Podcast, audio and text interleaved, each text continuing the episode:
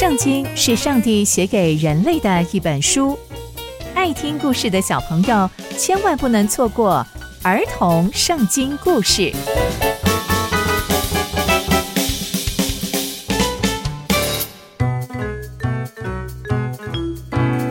各位亲爱的大朋友、小朋友们，大家好，我是佩珊姐姐。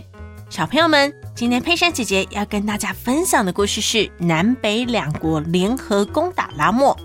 我们在前一集中知道，亚哈王被上帝管教，因而啊向神悔改。那亚哈王会全心顺从上帝吗？那接下来又会发生什么样的事情呢？就让我们继续听下去吧。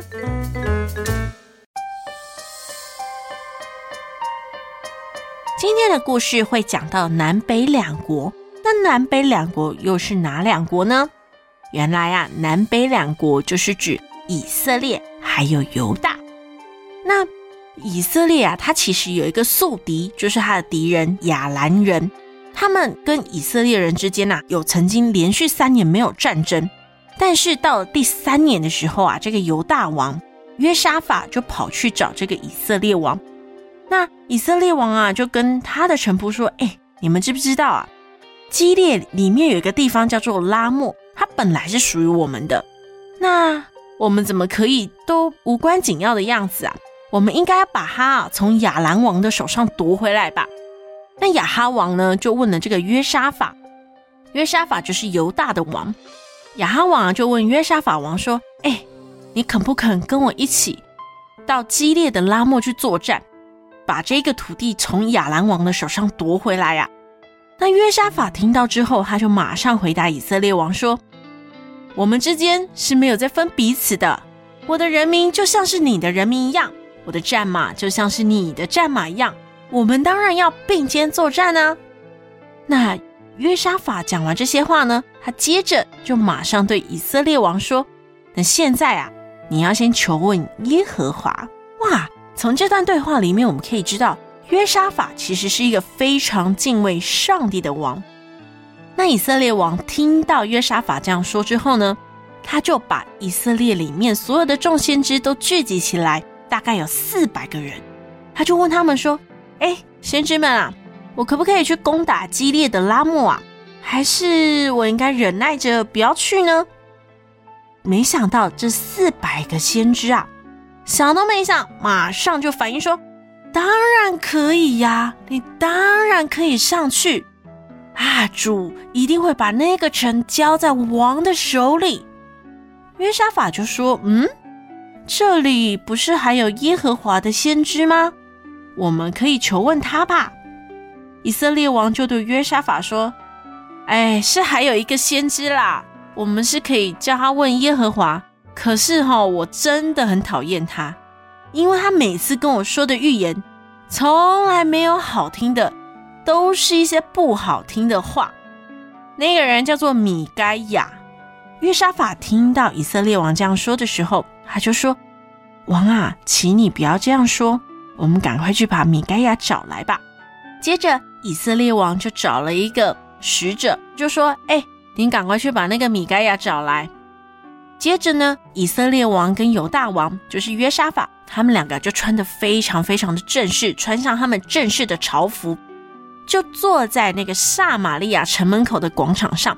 他们已经准备好要去打仗了。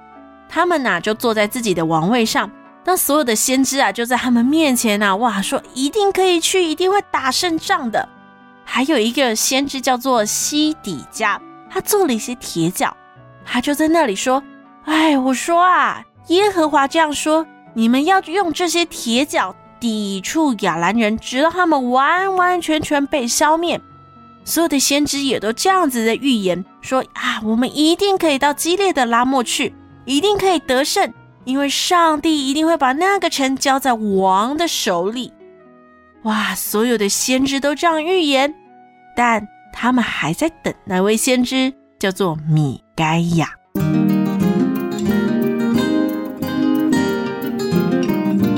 那从今天的故事，我们可以知道，南北国就是犹大人跟以色列人，他们终于要联合起来对抗外面的敌人了。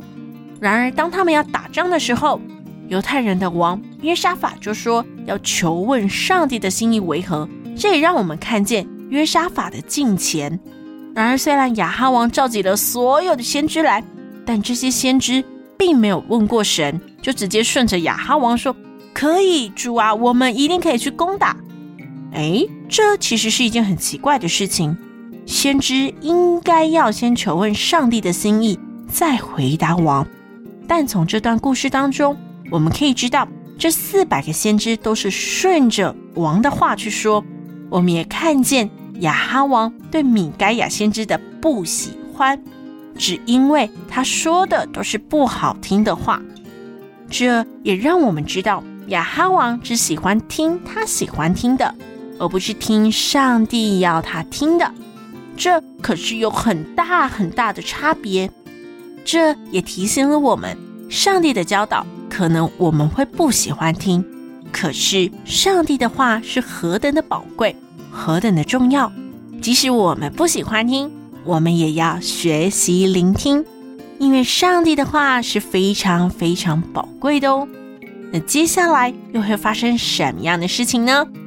刚刚佩珊姐姐分享的故事都在圣经里面哦，期待我们继续聆听上帝的故事。我们下次见喽，拜拜。